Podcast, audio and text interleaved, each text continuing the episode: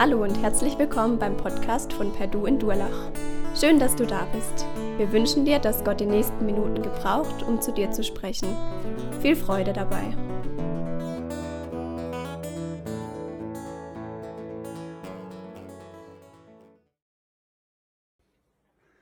Spannend, wenn Gottes Kraft in unser Leben reinkommt, was dann passiert.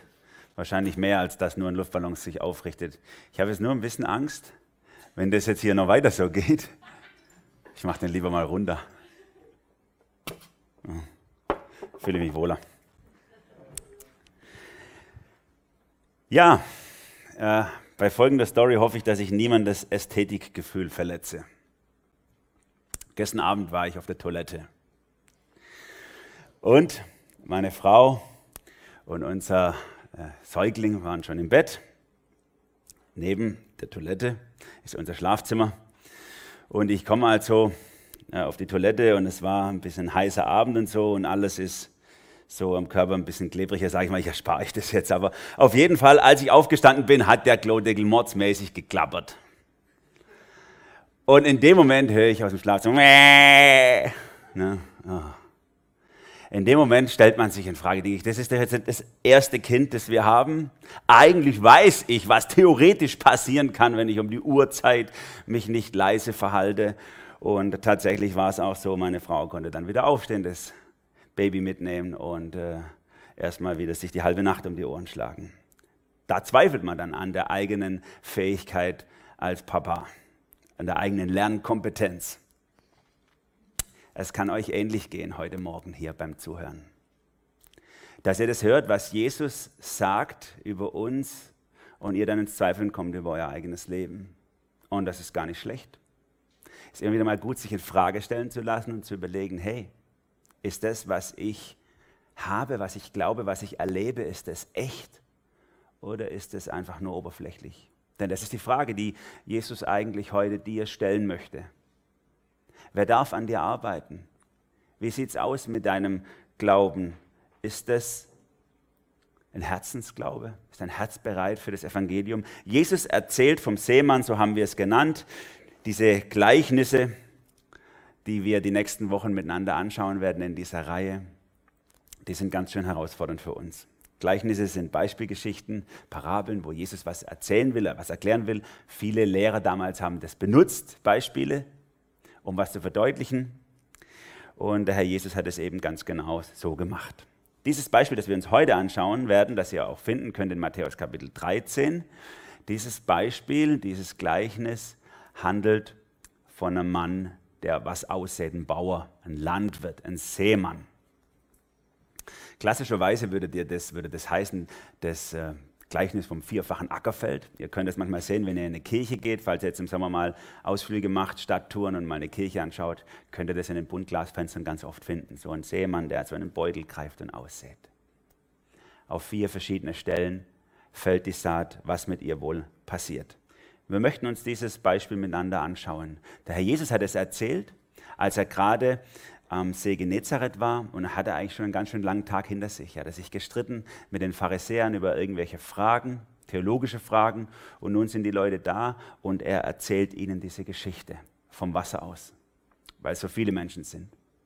Er hat, vielleicht sieht er da gerade in seinem Boot irgendwo einen Seemann, der gerade aussieht und sagt, schaut euch den an, genau so ist das Königreich Gottes.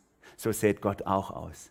Und manches fällt auf den Weg, und da wird es weggepickt oder zertreten. Manches fällt auf so einen ganz flachen Boden, wo Steine drunter sind. Dort wächst es schnell auf durch die Wärme und dann verdorrt es wieder. Manches fällt auch in einen Bereich, wo Unkrautsamen oder Unkrautwurzeln sind und es wächst miteinander auf und das Unkraut erstickt den Samen. Und manches fällt auch auf gutes Land und dann bringt es Frucht. 30 Mal, 60 Mal, 90 Mal, 100 Mal. Und die, und die Zuhörer, die verstehen nur Bahnhof bei dieser Geschichte. Und so kommen die Jünger nach dieser Story zu Jesus und sagen, hey, wir haben nichts kapiert. Erklär mal, was meinst du denn damit? Wir verstehen es nicht. Und dann erklärt ihnen Jesus, warum er die Wahrheiten Gottes in Gleichnissen erzählt und was er mit diesem Gleichnis eigentlich meint. Lasst uns mal einsteigen in diesen Bibeltext. Wenn ihr eure Bibel dabei habt, dürft ihr sie gerne rausziehen oder anschalten, falls sie digital da ist. Matthäus Kapitel 13, die ersten 23 Verse Und wer jetzt zu Hause auf dem Sofa sitzt, ihr habt ja hoffentlich eine Bibel zur Verfügung. Packt sie euch. Ich möchte mit euch in drei Schritten durch diesen Bibeltext gehen. Und diese drei Schritte, die Jesus hier entfaltet, haben mit unserem Herzen zu tun. Es geht erst um unsere Herzensohren. Die Frage, höre ich eigentlich, was Jesus erzählt? Dann macht Jesus eigentlich einen Herztest mit uns. Ist unser Herz hart, steinig und dornig? Und dann offenbart uns Jesus den Herzenswunsch Gottes, was Gott eigentlich möchte dass unser Leben, unser Herz ein fruchtbarer Boden ist für sein Evangelium. Lasst uns mit einsteigen in diesen ersten Teil, die Herzensohren. Hörst du Jesus zu? Vers 1 bis 3 und dann auch Vers 10 bis 17. Später an jenem Tag verließ Jesus das Haus und setzte sich ans Ufer des Sees, um zu lehren. Die Menschenmenge, die sich um ihn versammelte, war so groß, dass er sich in ein Boot setzte. So konnte er zu der ganzen Menge reden, die am Ufer stand. Er sprach über vieles zu ihnen und gebrauchte dazu Gleichnisse. Hört zu, begann er.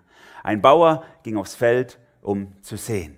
Und dann erzählt er die Geschichte und sagt in Vers 9, wer Ohren hat zu hören, der höre. Falls ihr jetzt den Bibeltext nicht lesen könnt, ist also volle Absicht. Dadurch werdet ihr genötigt, eure Bibel zu gebrauchen oder mitzubringen. Ich wollte es einfach auf eine Folie haben, dass ihr seht, um welche Bibelverse es hier geht.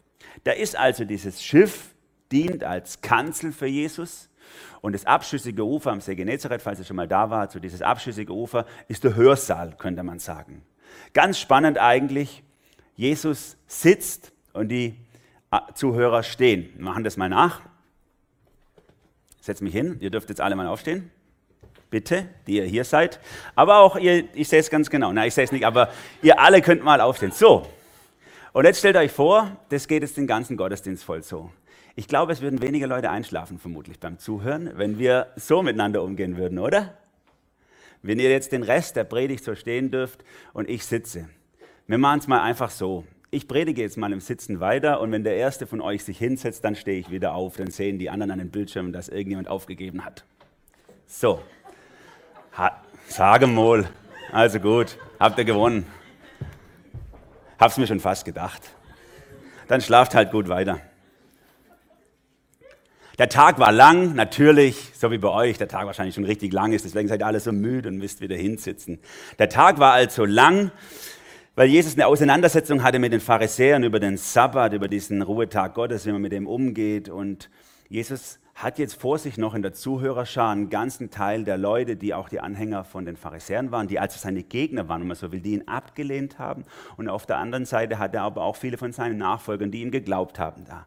Und er erzählt dieses Gleichnis, diese Beispielgeschichte eigentlich für beide Gruppen, um etwas zu verdeutlichen. Normalerweise haben Gleichnisse ja das Ziel, etwas aus dem Leben rauszugreifen, eine Geschichte und mit der eine geistliche Wahrheit zu verdeutlichen, die uns äh, zu etwas bewegen soll, zu einer Verhaltensveränderung, dass wir irgendetwas lernen sollen in unserem Leben. Aber in diesem speziellen Fall war es nicht so. Das ist die fünfte Gleichnisrede eigentlich im Matthäus-Evangelium. Die vier vorigen, da war es so. Sie sollten was lernen, aber jetzt ist es vorbei für Jesus. Das Ziel dieser Gleichnisgeschichten, die wir jetzt hören werden, haben nicht das Ziel, dass die Menschen sie verstehen, sondern haben andere Ziele. Hier geht es um, zum einen um das Ziel, zu unterscheiden zwischen denen, die glauben und denen, die nicht. Die, die glauben, die sollen verstehen, um was es geht, die Wahrheit. Und die anderen, für die soll es dunkel bleiben. Vers 10 könnt ihr das sehen. Die Jünger kamen zu Jesus, nachdem er die Geschichte erzählt hat, und fragten ihn, warum verwendest du Gleichnisse, wenn du zu den Leuten redest? Er antwortete, euch ist es von Gott gegeben, die Geheimnisse des Himmelreichs zu verstehen, ihnen ist es nicht gegeben. Euch ist es von Gott gegeben, die Geheimnisse des Himmelreichs zu verstehen. Jesus sagt, Ihr sollt verstehen, um was es geht. Deswegen erkläre ich es euch nachher auch gleich, um was es geht. Klammer auf, Klammer zu. Aber die da, die alle mich ablehnen, für die ist die Gnadenfrist abgelaufen. Viele, viele äh, Monate, Jahre vielleicht hat Jesus ihnen schon erzählt und sie haben nicht geglaubt und nicht gehört. Für sie ist vorbei. Für euch ist es gegeben. Ihr habt Gnade. Das ist so schön, dass wir auch heute diese Gnade noch haben, dass wir verstehen dürfen, wenn wir die Bibel aufschlagen. Ich hoffe, dass dir so geht, dass wenn du die Bibel aufschlägst, dass du sagst, wow, was da drin steht und was Gott mir da offenbart, ist so der Hammer. Wenn du aufschlägst und immer nur, immer, immer nur Bahnhof verstehst, überprüf dein Herz, ob der Same des Evangeliums da drin wächst oder nicht. Jesus sagt hier in Vers 12 auch einen harten, einen harten Satz, denn wer hat, dem wird gegeben und er wird im Überfluss haben. Wer aber nicht hat, dem wird auch das genommen, was er hat. Jesus hat in Gleichnissen erzählt, damit die Leute, die ihm nachfolgen, auch verstehen, um was es geht und die anderen nur Bahnhof verstehen. Das war die Konsequenz. Ein Gerichtshandeln Gottes für die Ablehnung durchs Volk. Ganz ähnlich als wenn wir beide jetzt miteinander in eine Vorlesung ans KIT hier gehen über Quantenphysik. Und äh, ich sag mal, du hättest einen guten, soliden äh, Schulabschluss und hättest einen handwerklichen Beruf und hättest aber von wissenschaftlichen Grundlagen, sage ich mal jetzt auch im weitesten Sinne, keine Ahnung. Was wäre das Ergebnis von so einer Vorlesung über Quantenphysik am Ende des Morgens? Vermutlich würden wir uns einfach nur dumm fühlen, wenn wir dann fertig sind, weil wir nur Bahnhof verstanden haben. Und das ist die Situation, in der Jesus die Leute bringt, die ihn ablehnen. Weil sie ihn ablehnen, gibt es auch keine klare Rede des Heiligen Geistes mehr in ihr Leben, sondern nur noch Verdunklung. Und das zitiert Jesus deswegen auch äh, aus dem, hier zitiert er aus dem Jesaja-Buch. Und das ist die zweite Zielsetzung der Gleichnisse hier, dass er sagt, ich bin gekommen, um diese Dinge, die über euch gesagt worden sind, zu erfüllen. Da sagt er ab Vers 13, das ist der Grund, warum ich in Gleichnissen zu ihnen rede. Sie sehen und sehen doch nicht. Sie hören und hören doch nicht und verstehen auch nichts. An ihnen erfüllt sich die Prophezeiung Jesajas. Hört, ihr werdet doch nichts verstehen. Seht hin, ihr werdet doch nichts erkennen. Jesus will unterscheiden zwischen Nachfolgern und Ablehnern. Und Jesus will, dass sich diese Worte erfüllen, dass die Menschen, die nicht auf ihn hören wollen, auch nichts mehr hören. Wie es Jesaja damals schon erlebt hat, Jesaja Kapitel 6 ist dieses Zitat, wie er es schon erlebt hat, dass er das Volk Israel gemahnt hat und so wenige gehört haben, so geht es Jesus, dem Sohn Gott, Gottes ganz genauso. Er kommt selber, Gott auf die Erde und ihm geht es genauso. Er redet und sie hören einfach nicht, was er sagen will. Und ich glaube, es geht auch vielen Leuten heute so, oder? Wie viele Menschen stehen jeden Morgen auf und genießen die Schönheit Gottes, die Sonne und die Wälder und die Pflanzen und sie schmecken im Frühstück schon die Freundlichkeit Gottes und sie riechen die Herrlichkeit Gottes und so weiter und sie ordnen alles einem blinden Zufall zu. Anstatt zu merken, dass sie blind sind für den Schöpfer dieser Welt. Diese Blindheit hat auch die Leute damals befallen, sagt Jesus. Und sie war ein Zusammenspiel zwischen der Entscheidung von Menschen und dem Tun Gottes. Vers 15 zitiert er weiter. Denn das Herz dieses Volkes ist verstockt Ihre Ohren sind verstopft und ihre Augen halten sie geschlossen. Sie wollen mit ihren Augen nicht sehen, mit ihren Ohren nichts hören, mit ihrem Herz nichts verstehen und wollen nicht umkehren, sodass ich sie heilen könnte. Zusammenspiel, ne? sie sind verstockt, sie sind verschlossen, sie können nichts mehr hören. Die, der Heilige Geist übersetzt nichts mehr in ihr Leben hinein, weil sie es auch nicht wollen. Weil sie es auch nicht wollen. Ihr aber seid glücklich zu preisen, sagt Jesus, denn eure Augen sehen, eure Ohren hören. Ich sage euch, viele Propheten und Gerechte sehnten sich danach zu sehen, was ihr seht und haben es nicht gesehen. Sie sehnten sich danach zu hören, was sie hörten, haben es nicht gehört. Jesus sagt, ach, hätten die Leute damals wie Jesaja, die hätten sich so gesehnt, mich zu sehen, den Messias, die Erfüllung der Prophezeiungen. Und ihr könnt sehen, und das ist genial für euch, aber wie viele drumrum hier, die hier stehen, sehen mich auch und lehnen mich ab, wollen mir, mit mir nichts zu tun haben. Und die Wahrheit Gottes, die eigentlich als eine lebendig machende Wahrheit gedacht ist, als etwas, was, was wachsen lässt im Leben von Menschen, deswegen das Bild von dem Samen, diese Wahrheit Gottes wird für sie zu, Gericht, zu einem Gerichtswort. Es wird weggenommen, weggepickt, zertreten und überwuchert, weil sie es nicht hören wollen. Gott nimmt uns voll in die Verantwortung. Es ist so wichtig, zum einen zu sehen, dass alles Gnade ist unsere Erkenntnis, unser Erkennen von Gott, aber dass auf der anderen Seite wir auch voll in Verantwortung stehen, zu entscheiden, wie wir uns zu Jesus stellen. Wenn wir absichtlich die Augen verschließen vor Jesus, dann macht uns seine Wahrheit blind statt sehend. Das ist diese harte Aussage, die Jesus über seine Zeitgenossen ausspricht und deswegen auch die Frage an dich. Hast du Ohren, um zu hören? Bist du bereit für das, was Gott in dein Leben reinsprechen will? Hörst du Jesus? Wenn nicht, dann lass dein hartes Herz doch mal umpflügen vom Evangelium. Und damit kommen wir zu dem zweiten Gedanken, den Jesus hier entwickelt, nämlich das eigentliche Bild, das er erklärt. Drei Sorten von Böden, auf denen nichts wächst. Ich habe es mal überschrieben mit Herztest. Herztest. Bist du hart? Bist du steinig und dornig? Frage an dich, an dein Herz. Wie ist es beschaffen für das Evangelium? Hört zu, sagt Jesus ab Vers 3. Ein Bauer ging aufs Feld, um zu sehen. Beim Ausstreuen der Saat fiel einiges auf den Weg. Da kamen die Vögel und pickten es auf. Einiges fiel auf felsigen Boden, der nur von einer dünnen Erdschicht bedeckt war. Weil die Saat dort so wenig Erde hatte, ging sie rasch auf. Als dann aber die Sonne höher stieg, wurden die jungen Pflanzen versenkt und weil sie keine kräftigen Wurzeln hatten, verdorrten sie. Einiges fiel ins Dornengestrüpp und die Dornbüsche überwucherten und erstickten die Saat. Wer aus der Landwirtschaft kommt, so wie ich, hat es natürlich hundertmal erlebt, was hier passiert. Aber es ist etwas, was jedem von uns passieren kann, wenn wir anfangen, das Evangelium zu teilen in unserer Umgebung. Wenn wir den Mut haben, auch über das zu sprechen, was wir glauben, dann passiert genau das auch euch. Manches fällt dahin, manches fällt dahin und manches fällt dahin. Nicht alles funktioniert. Und es geht Jesus schon hier so. Er ist ja der beste Seemann der Welt, Gott selber als Mensch, der die Saat ausbringt. Und ihm ging es auch schon so. Manches ging auf und manches ging nicht auf. Die Saat, ein Bild für das Evangelium, voller Leben, voller Potenz Gottes, die beste Saat der Welt und trotzdem wächst es nicht überall automatisch. Es gehören, in diesem Bild zumindest, immer zwei Seiten dazu. Der aufnahmebereite Boden trifft auf die gute Saat. Es geht also um die Bodenbeschaffenheit, sagt Jesus hier. Die hat damit zu tun, ob Saat aufgehen kann. Jesus nimmt auch hier wieder uns voll in Verantwortung, obwohl es hier in dieser Geschichte, also hier an diesem Anfang, als die sagen wir, Gegner auch mitgehört haben, es ziemlich passiv aussieht. Da streut er, der ist der Einzige, der was macht und dann manches klappt halt und manches klappt halt nicht. Also nach dem Motto, pff, kann passieren oder auch nicht. Und so leben ja auch manche, die sagen, nee, ich kann ja nichts dafür, dass ich nicht so glauben kann wie du. Ich kann ja nichts dafür. Nein, so leicht macht es uns Jesus nicht, sondern er sagt, wir sind voll in Verantwortung. Und das erklärt er jetzt, wenn er dieses Bild auslegt, ab Vers 18. In dem ersten Bild vom, vom Weg, noch nicht ganz so stark, in den zwei anderen Bildern ein bisschen stärker. Wir sind voll in Verantwortung. Lasst uns dieses erste Bild anschauen, auf den Weg.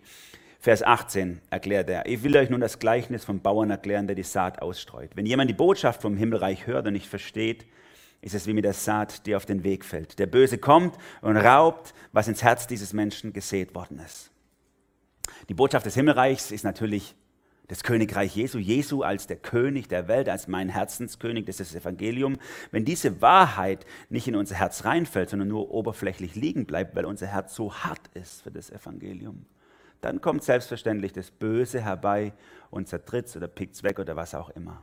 Und das Böse, damit hat Jesus natürlich äh, umschrieben auch alle böse Mächte, die irgendwie vom Teufel mitgesteuert werden. Das Herz ist einfach nicht bereit aufzunehmen. Eine Sache, die ich eigentlich immer wieder erlebt habe, gerade in meiner Zeit als Jugendpastor, sage ich mal, wo wir in unserem Jugendhaus und in der großen Jugendarbeit auch viele, viele Schüler hatten von der christlichen Schule. Und die haben in ihrer Teenie-Zeit und solange sie auf die christliche Schule gegangen sind, hat es ein paar von denen gegeben, die haben super christlich gewirkt nach außen hin. Da hat alles super gepasst vom, von dem, was sie gesagt haben und dem, wie sie gelebt haben, alles klasse. Und als sie dann auf eine andere Schule gewechselt sind, in der 11. Klasse oder so, hat es nur ganz kurze Zeit gedauert und es war vorbei. Und du hast im Hinterher gemerkt, das, was an christlichem Umfeld passiert ist, ist nicht ins Herz gedrungen. Es war wie wenn sie dauernd beworfen werden mit christlichen Samen und deswegen irgendwie auch einen christlichen Anstrich gekriegt haben und das Christliche gelernt haben, aber ihr Herz war nicht offen für das Evangelium und deswegen hat es nicht lange gedauert, bis es auch weg war. Der harte Weg, das sind unverständige Menschen, die wohl die Botschaft vom König Jesus hören, aber die es nicht kapieren, nicht verstehen, nicht reinlassen in ihr Herz und es keine Wurzeln schlagen kann. Frage an dich. Falls du merkst, so bin ja ich, willst du weiterhin Jesus draußen stehen lassen? So sagst ja, super, wenn du draußen stehst, kannst gerade meine Tür streichen. Einen christlichen Anstrich hätte ich gerne. Aber Christus in mir, nee, das ist zu viel. Da müsste ich ja, da wäre ja dann was ganz anderes als vorher. Wie wäre es, wenn du deine harte Schale mal auf, weichen lassen würdest und dein Herz, in dein Herz und dein Hirn Jesus, der König, einzieht. Das ist die Frage, die Jesus mit diesem Weg an dich stellt. Das zweite in diesem Herztest ist der steinige Boden. Da schreibt ab Vers 20 ein anderer Teil, der Saat fällt auf felsigen Boden. Das bedeutet, jemand hört das Wort, nimmt es sofort mit Freuden auf, aber er ist ein unbeständiger Mensch, eine Pflanze ohne Wurzeln. Sobald er wegen des Wortes in Bedrängnis gerät oder sogar verfolgt wird, wendet er sich wieder davon ab. Auch das könnt ihr beobachten, falls ihr gerne mal Sachen aussät oder pflanzt. Wenn es in der Nähe von Steinen ist, dann wächst es ein bisschen schneller als der Rest, weil die Steine wärmen sich schneller auf von der Sonne, geben diese Wärme ab an den Boden. Dadurch sind optimale Keimbedingungen. Aber wenn es dann richtig heiß wird, sind die Wurzeln auch nicht tief genug, weil die Steine sie nicht, es nicht zulassen, dass sie tief verwurzelt sind. Und deswegen gehen sie dann auch wieder ein, sobald es mal eine Dürrezeit gibt und du nicht die ganze Zeit gießt. Dann gehen sie wieder ein.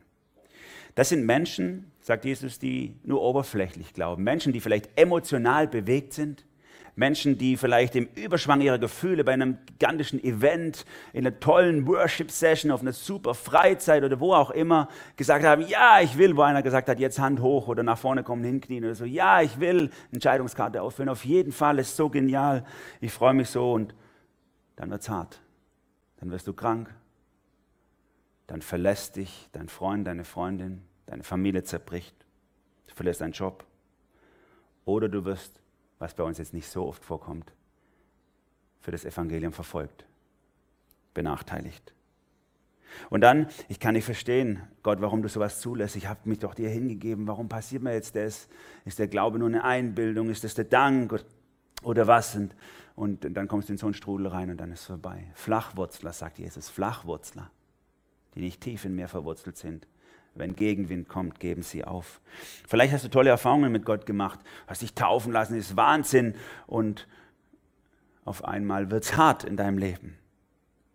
Wenn der Glaube nur etwas für dich ist, dann ist er in der Gefahr, nur flache Wurzeln zu haben. Glaube ist nicht in erster Linie für dich da, sondern Glaube heißt, du bist für Gott da. Das ist eine tiefe Wurzel. Wenn aber Glaube immer nur ich, ich, meiner, mich, mir, Herr, segne doch bitte diese vier, dann haben wir nur kurze, flache Wurzeln. Wir können hier ein Beispiel in der Bibel sehen. Paulus und Silas, diese beiden Evangelisten, die rennen in Europa rum und Kleinasien rum und verkündigen das Evangelium und sie sind in, in Philippi. Sie machen wirklich so einen tollen Dienst. Sie, sie helfen Menschen, sie heilen sogar Menschen und was gibt es ihnen als Dank? Sie landen am Schluss im Gefängnis. Und da sitzen sie im Gefängnis und statt zu sagen, was soll denn das jetzt, warum passiert mir das? Wir haben doch alles hingegeben. Alle anderen machen ihre Karriere und bauen daheim in Israel gerade ihr Häusle und kaufen schon die zweite Immobilie, während wir schon durch die ganze Welt rennen und alles hergeben. Und das ist der Dank dafür. Nein, mitten in der dunkelsten Stunde um Mitternacht fangen sie an, Gott zu loben und zu preisen.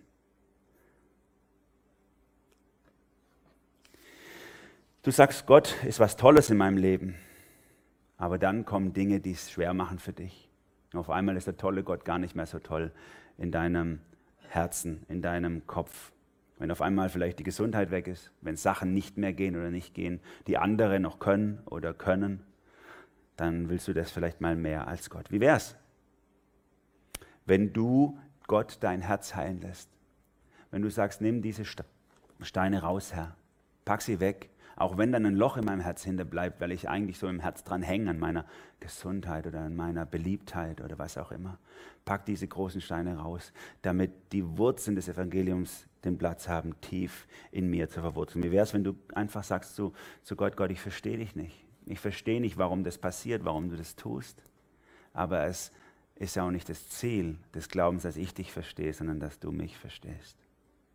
Dass du mich siehst, dass du mich durchdringst Du bist mein Versorger, mein Liebhaber. Du sprichst mir Wert zu. Du, du, du. Ein Flachwurzler sagt ich und mein Glauben. Ein Tiefwurzler sagt du, Herr, bist alles. Das ist das zweite Bild auf Stein, was Jesus entwickelt. Die Steine in unserem Leben, die uns im Weg sein können, die dem Evangelium im Weg sein können. Und das dritte ist, sind die Dornen oder das Unkraut. Das erklärt er in Vers 22. Wieder ein anderer Teil der Saat fällt ins Dornengestrüpp. Das bedeutet, jemand hört das Wort doch die Sorgen dieser Welt und die Verlockung des Reichtums ersticken es und es bleibt ohne Frucht. Sorgen der Welt, Verlockung des Reichtums, Sachen, die Gefahr ausstrahlen für den Glauben, für das Evangelium, dass sie es ersticken, was da wachsen will. Wir haben dazu Beispiele in der Bibel. Vielleicht kennt ihr diese Story Maria und Martha, diese Schwestern, die Jesus einladen. Und Jesus erzählt vom Reich Gottes und Maria hört ihm zu, während Martha sich sorgt um alles. Putze, wasche, koche, aufräume. Entspricht perfekt dem Frauenbild ihrer Zeit.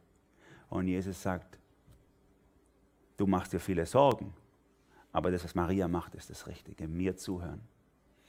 Das kann für uns auch, sag ich mal, kleiner Seitenhieb, auch eine Herausforderung sein als für unsere Gastfreundschaft. Ne? Wie viele sind, wenn die Gäste kommen, schon völlig erschöpft vom Putzen und Vorbereiten, dass sie keine Kraft mehr haben, um in die Beziehung zu gehen. Aber für Jesus geht es natürlich um viele andere Sachen. Lässt du es zu, dass die Sorgen in dieser Welt und alles kümmern, das Evangelium ersticken? Oder dieser reiche junge Mann, der zu Jesus kommt und sagt, ich habe alles eingehalten, was im Evangelium steht, in der Bibel steht. Alles. Und Jesus sagt, das ist ja genial. Du bist ja Wahnsinn. Und er gewinnt in Leb, steht da. Und er freut sich so dran und dann sagt er, nein, es ist eigentlich nur noch ein einziges. Du kannst gerade alles verkaufen und mir nachfolgen. Und das opfern, dein Geld. Das konnte er nicht. Und er ist traurig weggegangen. Verlockung des Reichtums. Jesus spricht an solchen Stellen übrigens nicht gegen Reichtum, sondern gegen Verlockung des Reichtums. Es gibt reiche Menschen, die sind frei vom Geld. Es gibt arme Menschen, deren Herz gebunden ist an Geld.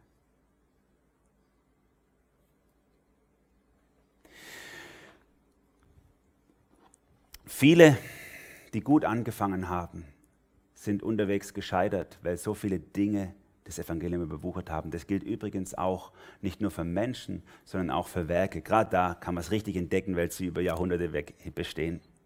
Ich habe äh, vor kurzem eine Geschichte von Watchman Nee gelesen, weiß nicht, ob ihr ihn kennt, Mitte des 20. Jahrhunderts, ein chinesischer äh, Pastor. Der hat erzählt, dass jetzt 70, 80 Jahre sozusagen christliche Missionen im Land sind und was deren Segensspuren in China damals waren. Und er sagte, es war toll, wie die Missionare damals gekommen sind, Mitte des 19. Jahrhunderts. Und sie haben Schulen und Krankenhäuser gebaut für uns. Und sie waren nicht so professionell, es hat nicht alles so funktioniert, aber sie haben uns Jesus gebracht. Und viele Menschen haben Jesus kennengelernt.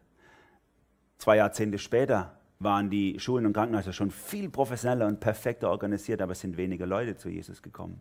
Heute sind es perfekte Bildungs- und Gesundheitszentren und es kommt keiner mehr zu Jesus. Und er sagt, das ist doch schrecklich, wenn uns das Kümmern um das Äußere so einnimmt. Perfekter, besser, toller, organisierter, sodass das Evangelium auf der Strecke bleibt. Als ich vor über 15 Jahren hier in die Gemeinde gekommen bin, haben wir damals recht schnell angefangen, auch sozial zu arbeiten hier in Durlach, Winterspielplatz und Arbeit mit Jugendlichen und so weiter. Und ich bin nach wie vor davon überzeugt, dass es so wichtig ist, dass wir als Gemeinde immer einen Ausfluss haben in die Umgebung, denn den Frieden Gottes müssen wir teilen mit unserer Umgebung. Aber wenn wir an diesen Punkt kommen, dass das Evangelium rausgestrichen wird und nur noch soziale Aktion draufsteht, dann müssen wir es abschaffen. Dann braucht es niemand mehr. Soziale Dinge können wir anderen überlassen, aber das Evangelium ist uns anvertraut. Spurgeon, dieser Prediger aus England, hat das mal so gesagt, du kannst in deinem Herzen nicht Korn und Dorn ziehen. Nicht Korn und Dorn. Eins verdrängt immer das andere. Deswegen ist es wichtig, dass wir wissen, um was, auf was es ankommt im Leben. Wie wäre es, dass du Gott einfach deinen Kreisen um die Dinge dieser Welt hinlegst und alles, was dir sonst so Sicherheit geben soll. Und einfach sag, Herr, regel du das für mich. Herr, gib du mir Sicherheit. Ich möchte lieber um ewige Dinge, mich kümmern. Diese drei Böden beschreibt Jesus also in diesem zweiten Gedanken seiner Predigt hier. Und er, er, er hat so eine Gemeinsamkeit in diesen drei Böden, diesem harten, steinigen und dornigen Boden. Und das ist, sage ich mal, ich will es mal geistlich ausdrücken, fehlender Zerbruch. Ein Boden ist dann gut vorbereitet, wenn der harte Pflug des Bauern durchgezogen ist und alles eigene zerbricht und aufbricht und das Unterste nach oben kehrt. Und das tut dem Boden weh. Das tut dem Boden weh. Und diesen Zerbruch brauchen wir. Das Verzweifeln an unseren eigenen Möglichkeiten, an unserem eigenen Können, an unserem eigenen, ich kriege das hin, ich glaube, ich habe mich bekehrt. Das muss Jesus kaputt machen, um zu sehen, dass wir sehen, okay, du hast mich gezogen, du hältst mich fest. Ich kann nicht tiefer fallen als in deine Hand. Das ist guter Boden.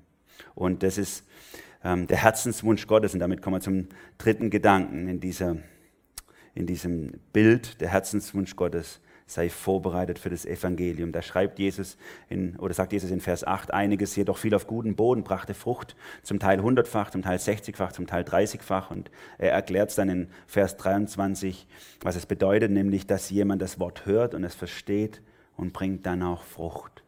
Hundertfach, sechzigfach oder dreißigfach. Der gute Boden ist der, der vorbereitet ist, den Jesus gut gepflügt hat, damit das Evangelium reinfallen kann. Was die Frucht ist, wird hier nicht genauer erklärt. Das ist Jesus an der Stelle auch gar nicht so wichtig zu sagen, ja, das sieht man dem und jenem und so.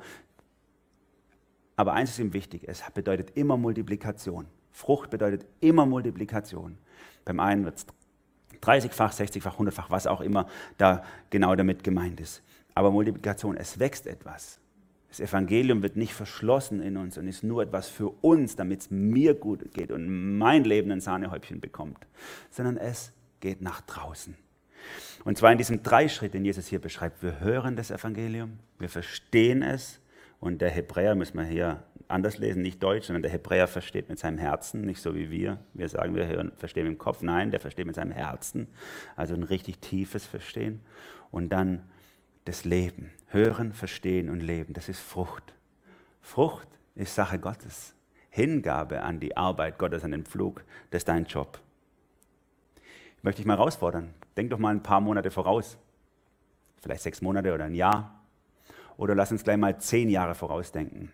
Denk mal kurz darüber nach, wie alt du bist in zehn Jahren. Frage, welche Frucht soll in zehn Jahren gewachsen sein aus deinem Leben?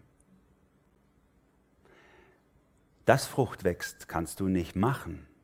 Aber die Entscheidungen dafür oder dagegen und die Entscheidung, ob Jesus in deinem Herz arbeiten darf, die triffst du heute für in zehn Jahren. Heute. Darf Jesus in dir arbeiten? Darf Jesus deinen Herzensboden durchpflügen? Darf Jesus die Lügensteine aus deinem Leben rausschmeißen? Darf Jesus deine stacheligen Selberziele rausreißen und gute neue Ziele reinpflanzen? Das ist die entscheidende Frage an dich. Darf Jesus deinen Herzensboden bearbeiten, wie er will, damit wächst, was er will? Und bitte, das ist ja auch in diesem Bild drin. Fang nicht an zu vergleichen. Du schaust dich um und denkst so, wow, so wie die und der ist super christlich. Oder vielleicht andersrum, ja, die, pfuh, Nein, Jesus sagt von vornherein, unterbindet er Vergleich und sagt, der eine bringt so viel, der andere so viel, der andere so viel. Das, wie viel du bringst, das ist nicht deine Sache. Aber dass dein Leben Frucht bringt, das ist, soll, darf, muss das Ziel deines Lebens sein. Und so kannst du auch beten, sagst, Herr, wenn ich vielleicht auch nicht der begnadetste Redner bin, vielleicht auch nicht der tollste Evangelist, aber lass mich doch wenigstens 30-fach Frucht bringen. Lass mich wenigstens, dass irgendwas rausfließt aus meinem Leben. Ich will so gern, Herr. Vor ein paar Wochen habe ich ähm, eine ganze Reihe Pflanzengeschenke gekriegt, Gemüse und Obst und Blumen von meinem Bruder, der äh, eine Gärtnerei betreibt. Und ich habe die eingepflanzt bei mir im Garten und unsere äh, Kinder haben das gesehen, unsere Mädels. Und dann haben sie gesagt, Papa, ich will auch ein Blumenbeet haben, ich will auch Paprika und Gurken, Tomaten ziehen und so. Lass mich, gib uns doch auch einen. Gut, gut, unser Garten ist jetzt begrenzt. Dann habe ich halt ein Stück vom Weg umgepflügt. Und da haben die jetzt dann so schön eingezäunt, ein Beet sich gemacht und die gießen das ganz fleißig. Aber vor kurzem ist unsere Tochter gekommen und gesagt, Papa, warum sind eigentlich in deinen Pflanzen so große Früchte und bei mir ist gerade nur die Blüte? Dann habe ich ihr versucht, das zu erklären. Wie ist das, wenn du ein Stück Weg umpflügst, das zum ersten Mal bearbeitet wird? Da kann das nicht so viel Frucht bringen als ein Stück Ackerland, was schon seit Jahren bearbeitet und gedüngt und umpflegt und umsorgt wird. Ja? Alles vergleichen lohnt sich nicht. Du musst es vielleicht so sehen, dass überhaupt was wächst und dass die Pflanzen da drin noch überleben, ist schon genial. Wenn ich sie nur auf den Erdboden draufgestellt hätte, wären sie schon lang tot gewesen. Und so darf es auch für dich sein. Vergleich dich nicht mit den anderen, die mit dir unterwegs sind, sondern immer wieder nur in der Verbindung mit Gott. Herr, verändert du mich, bring du Frucht in meinem Leben, lass du was wachsen. Ich will das abweisen, mich irgendwie zu vergleichen mit dem oder mit jedem.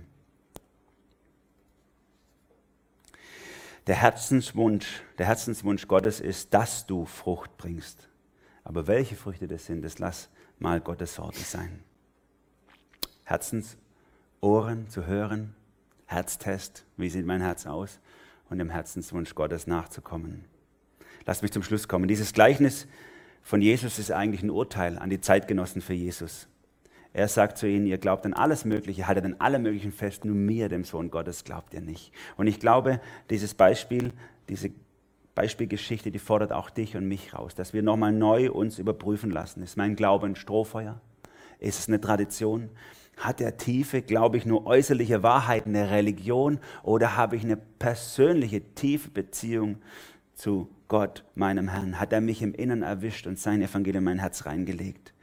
Und das Beste, was wir tun können am Ende von so einer Predigt, wenn sie dich aufwühlt oder so, dass du dich Jesus einfach hinwirfst und sagst, Herr, pflüg mich, durchbrich meine harte Kruste, wühl mein Herz auf, lass dein Evangelium tief reinfallen. Ich glaube und kann es doch nicht. Und dann kannst du das erleben vielleicht, was im Alten Testament mal steht, dass Gott nämlich deine Hand ergreift und sagt, ein zerbrochenes und demütiges Herz wird Gott nicht verachten. Spitz deine Herzensohren und hör. Mach dein Herztest und lass dich aufbrechen. Folg dem Herzenswunsch Gottes und bring gute Frucht. Amen. Ich möchte gern beten. Lieber Vater im Himmel, wie sehr würde ich mir wünschen, schon viel weiter zu sein, als ich bin. Und was für eine Lüge ist es gleichzeitig, die ich da denke. Herr, es ist wichtig, dass du in meinem Leben bist und dass du mich veränderst und dass du mich führst und dass du die Frucht wachsen lässt, die du wachsen lassen willst, in dem Tempo, wie du es willst. Herr, ich möchte mich hinlegen, dass du es aufbrechen darfst, durchpflügen darfst. Und so bete ich für jeden und jede, die hier drin sitzen und die irgendwo diese Botschaft hören, dass wir zerbrechen an unserem eigenen Glauben, an unserer eigenen Religion, an unserem eigenen und dich arbeiten lassen. Dass wir sagen, ja Herr, besehe mich, pflanz du ein, grab du um, mach was immer du willst. Hauptsache, ich kann Frucht bringen für dich. Segne uns und arbeite du das nach in uns. Amen.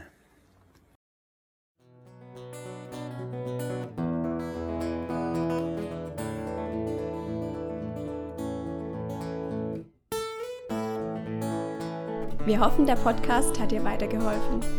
Falls du noch Fragen hast, besuche gerne unsere Homepage unter www.per-du.church. Hier findest du alle wichtigen Infos zur Gemeinde und zum Glauben. Tschüss und bis zum nächsten Mal.